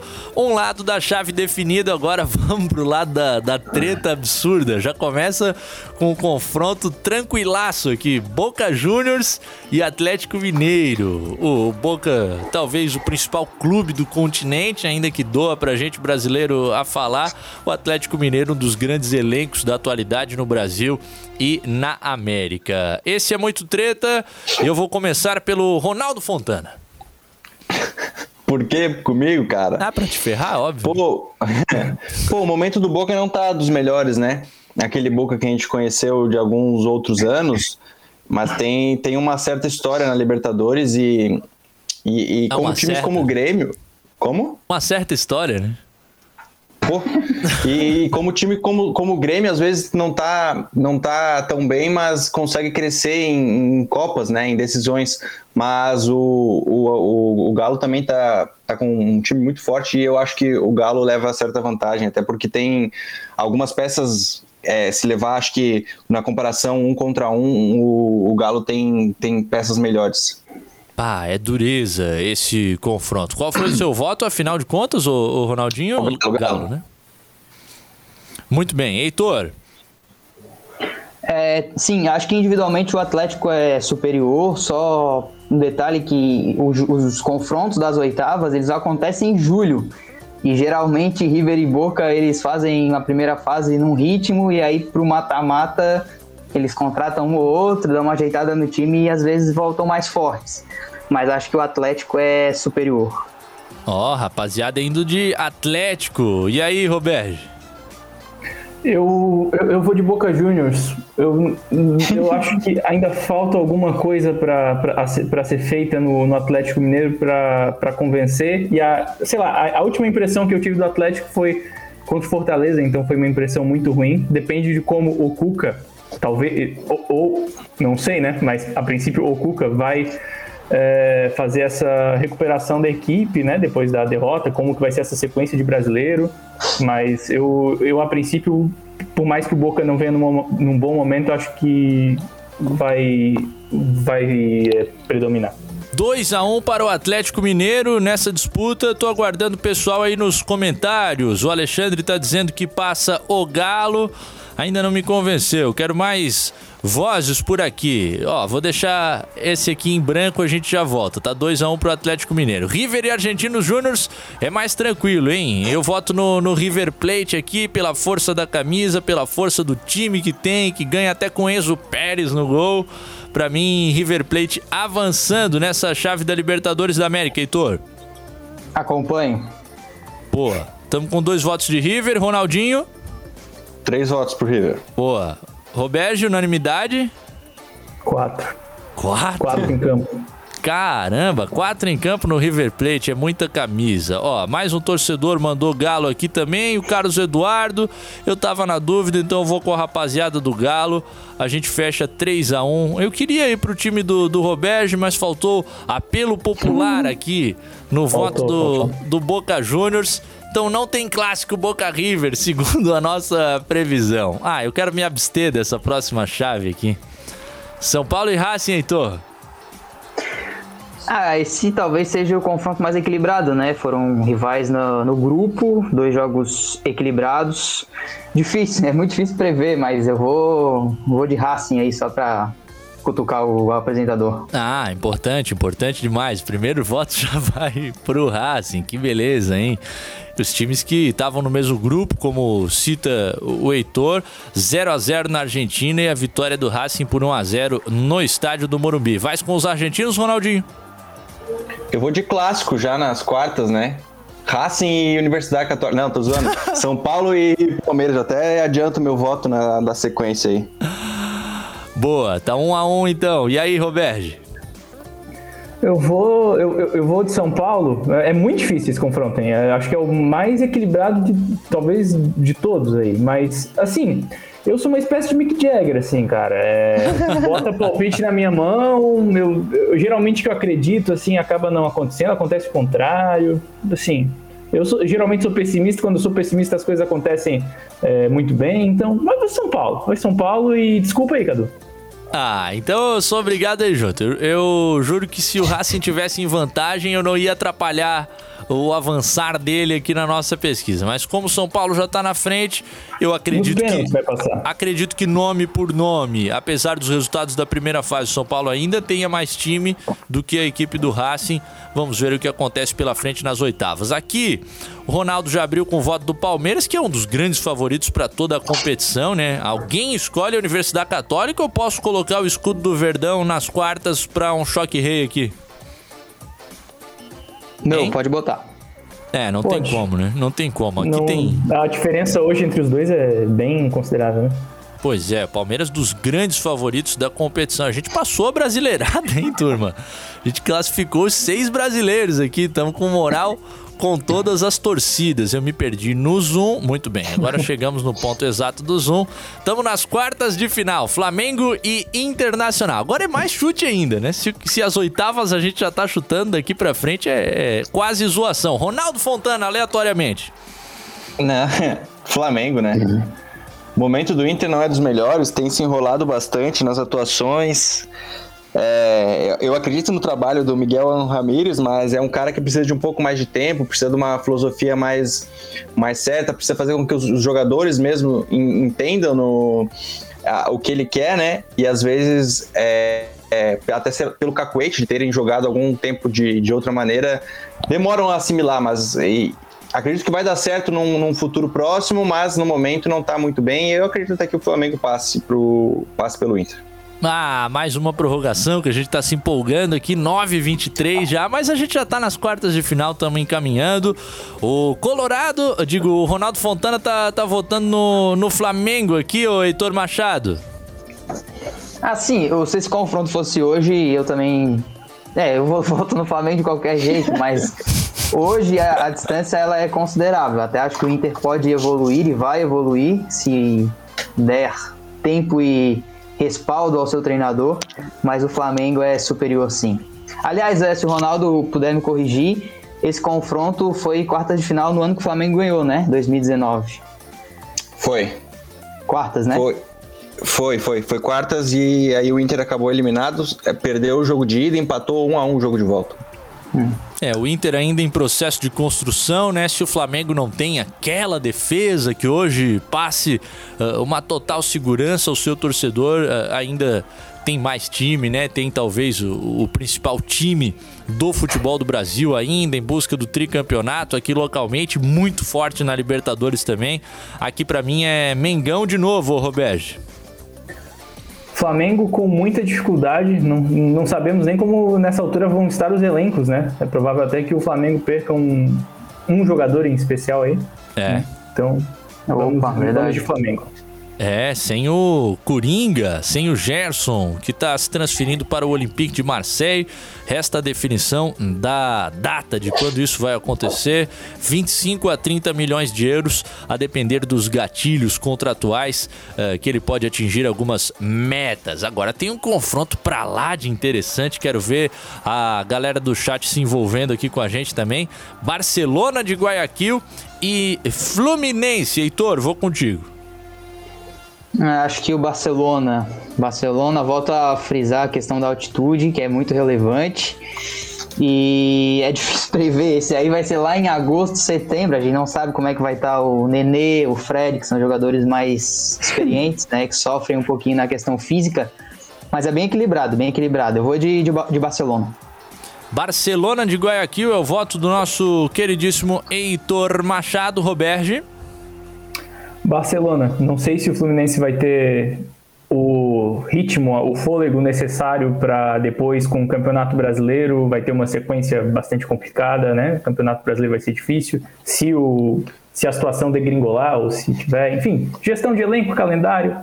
Barcelona, um time que tem se provado bastante bastante bom. Vamos de Barça equatoriano. Pô, a nação tricolor esperando de nós aqui a definição de um Fla-Flu na semifinal da Libertadores da América, mas acho que a expectativa será frustrada. Eu tô fechando com o Barcelona de Guayaquil também. Você não falou nessa rodada, né, Ronaldo? Não falei, mas eu vou, vou, com, vou com todos vocês. Ah, só corrigindo o Heitor, até o Gabriel botou aqui no chat, eu fui dar uma pesquisada para garantir. O Barcelona ele fica na cidade de Guayaquil, que fica praticamente no nível do mar, não, não, tem, não tem altitude, mas igual eu acredito na vantagem do, do Barcelona. Muito bem, erramos, corrigimos. Obrigado ao Ronaldo Fontana que já estava atento obrigado, também amigos. essa questão e obrigado a quem comenta, né? E, e, nos ajuda aí sempre que a gente comete algum deslize. Ao vivo é assim mesmo. A gente tem uma semifinal definida com Flamengo e Barcelona. Que coisa esse caminho que o Flamengo pegou, hein? Já tô vendo o que vai acontecer nessa semi, mas a gente tem as quartas do outro lado. Atlético e River. Parada dura. João Vitor Roberto. River Plate. Eu já tinha eliminado chama... o Atlético Mineiro antes, né? Ah, pois é. Antes pro Boca, agora pro River. Vai de River então? Sim. Beleza. É, o Roberto tá com alguma coisa contra o Galo. Não, tô brincando. Tá, já, já iria apostar no Boca, foi voto vencido na rodada anterior e agora vai de River. E aí, ô Ronaldinho? Eu acredito que vai ter até lei do ex aí. Nacho Fernandes. Galo, né? Ó, oh, o Ronaldo tá confiante nesse time do, do Galo Atlético né? Mineiro. Não é Galo, é Galo né? É, Galo né, óbvio, Galo, é claro. Pô, se, se, o Ronaldo tivesse nas nossas apostas do Brasileirão semana passada, eu teria colocado o Galo campeão, sem dúvida. Coisa que o Jorge Júnior fez. O Jorge colocou o Flamengo em terceiro no Campeonato Brasileiro. Que momento. A gente vai ver lá no final da competição, os prints são eternos. Heitor, tá um a um, tá tudo igual. Eu vou de River. É, eu vou com os comandados do, do Gachardo também. Vou com a equipe do River Plate, time forte na América nas últimas temporadas, diante desse Atlético Mineiro. Tem clássico por aqui e eu adianto que o meu voto é na Sociedade Esportiva Palmeiras, dos grandes elencos do futebol brasileiro, dos grandes favoritos dessa Libertadores da América. São Paulo ainda demandando alguns ajustes, com muito potencial, ao meu ver, também com um dos nossos principais elencos aqui do país, mas acredito que o Palmeiras ainda mais pronto. Ronaldo? Pois é, que, obviamente a gente está falando em possíveis confrontos daqui a algum tempo, mas é, o Palmeiras tem mais time e, e tende também a querer se vingar, entre aspas, da, da final do Paulistão. Então, até pelo time ser um pouco melhor, acredito também que o Palmeiras passe. O CEP. e aí, Heitor?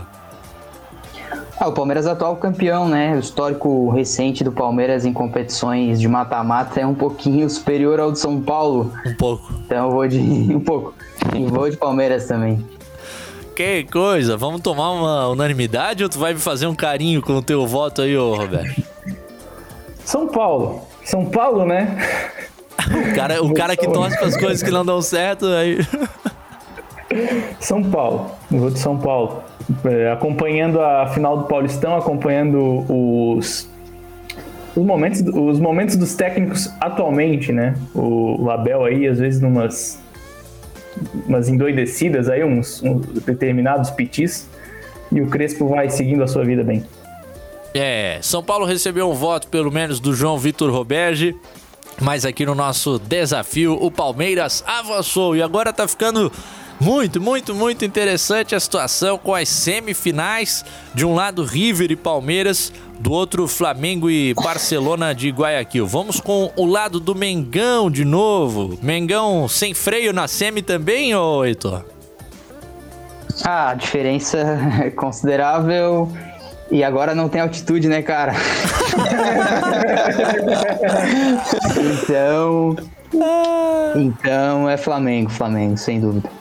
É, eu vou de Flamengo também. Difícil. Rapaz, não, não, não teve um confronto aqui que desse para mudar de opinião, mesmo o internacional. É claro, aquilo que a gente tá falando, né? Futebol, depois a bola vai rolar, pode acontecer tudo diferente. Mas pelo menos analisando friamente hoje aqui, Flamengo e Defensa, Flamengo e Inter, Flamengo e Barcelona de Guayaquil. Difícil escolher o adversário. Eu vou de Flamengo também. Roberto. Zebra. Ah. Algum, em algum momento vai ter uma zebra em algum momento disso aí vai ter alguma zebraça e vai ser essa. Boa, boa, boa. Vota na zebra no Barcelona de Guayaquil. Ronaldo. eu, eu, queria ir nessa zoeira aí, mas pô, é, o Flamengo tem mais time, né? Eu acredito que o, que o Flamengo que o Flamengo avance. Se tiver alguma zebra, eu, eu também espero que esteja errado no meu palpite. Tomara que o Flamengo perca para o Internacional nas quartas de final nessa eventual chave aí, né? Mas agora, meu, agora meu palpite teve apelo popular porque eu vi, hein? Eu vi o apelo popular ali. Eu vi uns comentários ali falando Barcelona. É, o Alexandre tá dizendo que é Barcelona e Palmeiras a, a final mas tá, tá complicando pro Barcelona aqui na nossa escolha. Ficou 3 a 1 é isso ou me perdi? É isso, né? É. 3 a 1 pro Flamengo, passando para mais uma final de Libertadores da América, segundo o nosso chutômetro aqui do 4 em Campo. E o outro lado, quem que encara o Mengão na decisão da Libertadores da América? Palmeiras ou River Plate, Heitor? River Plate, teremos aí a, a vingança de 2019. Ó, oh, cara. Na é... final, claro, na final. É muito difícil dar, dar esse palpite aqui, né? Poxa vida. Roberto. Aí é, nesse, nesse momento já não tem mais é, nada para se embasar, né? É, lá no fim do ano já aconteceram quaquilhões de coisas e eu vou no River Plate. Ó, oh, a gente tá com dois votos pro River Plate. Os caras querem reedição da final de 2019. O Ronaldo Fontana. Bah, eu vou de River campeão, hein? Oh, Pô, ele se adianta outra fase. A gente tá fazendo meia hora de firula e o Ronaldo se joga. Mas tá, tá valendo. Eu, eu voto no Palmeiras aqui. Voto vencido sou, portanto, na semifinal dessa chave. Reedição do torneio 2019 com o voto do Ronaldo Fontana por River campeão na decisão. E aí Rapaz do céu, defesa do Flamengo com alguns problemas. Será na decisão contra o River Plate? Quero te ouvir, Heitor Machado. Você que sabe o que vai acontecer no fim do ano na Libertadores, tem certeza absoluta de quais serão os fatos, Heitor? Eu não sei nem se o Rogério Senna ainda será o técnico do Flamengo. do jeito que o pessoal vive uma histeria maluca aí. Mas enfim, tomara que seja, tomara que seja. É... Vou de Flamengo, vou de Flamengo.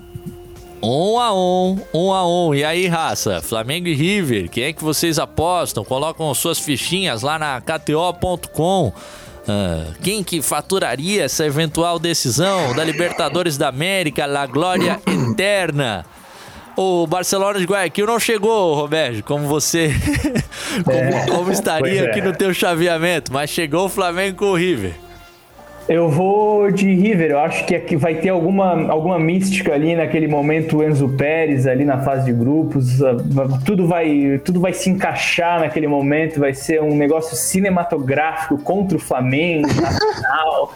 E aí o River vai conseguir vencer o Flamengo na final da O Libertadores. clubismo falando mais alto que qualquer coisa nesse momento de Roberto. Não faço ideia do que você tá falando. A final é, a final é no Uruguai, né? Isso, centenário. Hum. Bah, já pensou se o Inter chega à invasão? O problema é o Uruguai permitir a entrada de, de É, né? brasileiros por lá. Flamengo e River. Eu quero votar no Flamengo aqui. Tô deixando tudo igual. V- Vamos lá, rapaziada que tá conectado. O Leonardo, o Alexandre, o Gabriel, você. Invasão em Uruguaiana, né? Desculpa. Você que tá no nosso WhatsApp também, DDD 48, número 9981 3800. Gabriel, Flamengo campeão. O Alexandre, River. O Carlos Eduardo, River. Tá mais pra River do que pra Flamengo, hein? Vocês vão conseguir mudar meu voto. O Gabriel, o Faraco deve estar só esperando vocês colocarem o Flamengo como campeão novamente. É, tá com o print prontinho por lá, o nosso Rodrigo Faraco popularmente aqui. Hoje é a amostragem um pouco mais curta com a gente nessa terça-feira. Tem votos para o River. Eu vou, vou virar a casaca, vou me abraçar com a galera, vou irritar o Faraco. E aí eu vou puxar esse seguinte escudo aqui, ó, para colocar no centro da nossa taça. Olha lá. Que beleza! River campeão, pra loucura do Matheus Boaventura, que volta de férias essa semana aqui na CBN Diário, na nossa brincadeirinha. É claro, muita coisa pra acontecer até lá, mas no nosso chaveamento, o River, como dono do título, vou deixar aquele minutinho na tela aqui pra galera printar e nos sacanear depois. Tá dentro, né, Heitor? Será que viajamos demais ou não? Não, não. Fomos bem coerentes. Acho que é mais ou menos por aí. Claro que não tem como prever nada, né? Mas os favoritos foram o mais longe possível. É, a gente, a gente foi com poucas loucuras por aqui, fomos no- nos clubes grandes, é claro, São Paulo e Racing ali já na- nas oitavas, muito difícil, né? Boca e, e Atlético também, é, esse Fluminense e Barcelona, se acontecer também, jogo esquisito de palpitar, São Paulo e Palmeiras, mas tá feito, tem que escolher algum lado, só quem, quem palpita que pode errar ou também acertar. Tá valendo o River campeão, Roberto? Tá, tá, tá. É algo condizente com a realidade, pode acontecer, é possível, né? Eu, eu joguei umas zebras aqui ali, né? Fui, fui voto vencido porque tentei alguns absurdos né, no papel, mas tá, tá legal. Gostei dessa, dessa formação aí. Faz parte, democratiza a nossa votação aqui. Ô, Ronaldo, não deu Inter na nossa simulação, não, velho. Pois é, mas a Estranho. gente sempre erra, né? Difícil acertar todos os, todos os pontos. Ah, depois mais pra frente a gente vai ver qual foi o nosso aproveitamento. Coisa linda, raça. Eu gosto dessa nossa prorrogação aqui online. Hoje a gente se passou. Programa brabo demais. Vamos até a meia-noite fácil. O Eduardo Adolfo tá falando. Daqui a pouco a gente vai migrar lá pe- pela Twitch. Só pra galera mandar os subs pra gente e a gente vara a madrugada, quem sabe. 9h37, ó. Gostaria de saber como envia o superchat o Pancera. Opa, a gente vai chegar nesse patamar aí. Vamos se inscrevendo no canal do YouTube da CBN Diário que a gente chega lá. Ô, Roberge, eu ia tomar uma hora do teu tempo, tomei quase duas. Obrigado por estar com a gente de novo, cara. Obrigadão, Cadu. Sabe que precisando a gente tá aí, né? E quando não precisar, a gente tá aí também. né? É sempre um prazer estar com vocês. E vamos juntos, vamos juntos. Muito obrigado. Coisa linda. A gente tem que fazer um desafio de futebol de botão quando estivermos vacinados para eu ter umas aulas com o Roberge, que é craque nisso aí. Eu não faço ideia de como jogar aquilo lá. Há 20 anos que eu não brinco com isso. Mas é, é coisa para o nosso futuro. Heitorzinho, obrigado pela parceria de novo, irmão. Valeu, amigos. Boa noite. Ó, quatro em campo hoje, tava reparando aqui, ele é 100% cria do jornalismo UFSC. É, hoje tá. Hoje tá. Agora você veio, hein? Brabo. Só a galera da Universidade Federal de Santa Catarina e hoje alguns aqui no nosso time da NSC e o nosso querido rapaz. Em atuação São lá no Paulo- jornal Município. São Paulo acaba de tomar um gol do 4 de julho. Ah, o Aí ouvinte, fica difícil, hein? o ouvinte do No debate. futuro, estão tomando gol no futuro já, pô, estamos em junho ainda. Pô, Ah, o ouvinte do debate diário vai me matar, velho. Que a odd do São Paulo tava 1,20. Eu falei, é só depositar lá, não precisa nem ver o jogo. Depois recolhe com 20% de bônus. Pá, se o tricolor não virar, rapaziada vai me cobrar feio mais tarde. O Gabriel já tava avisando aqui, gol do 4 de julho. Pá, eu vou lá assistir o restante da partida, pessoal. Obrigado pela parceria de vocês. Um abraço, Ronaldinho. Valeu, meu querido. Estamos sempre aí. Quando precisar, dá aquele toque. Não, tão, não tanto como três vezes na semana, três vezes seguida, ainda mais, né? Mas, Mas estamos sempre aí. é, Eu gosto muito de participar e quando precisar, dá aquele toque, a gente está aí disponível. Coisa linda. Amanhã às 8 da noite a gente tá de volta com o 4 em campo e aí falando muito de Havaí Atlético Paranaense na terceira fase da Copa do Brasil. Pegou o programa no final? Arrasta o player pro início lá no YouTube, acompanha na íntegra ou então no seu agregador favorito de podcasts. Amanhã às 8 tem mais. Tchau, tchau, raça. Valeu, queridos.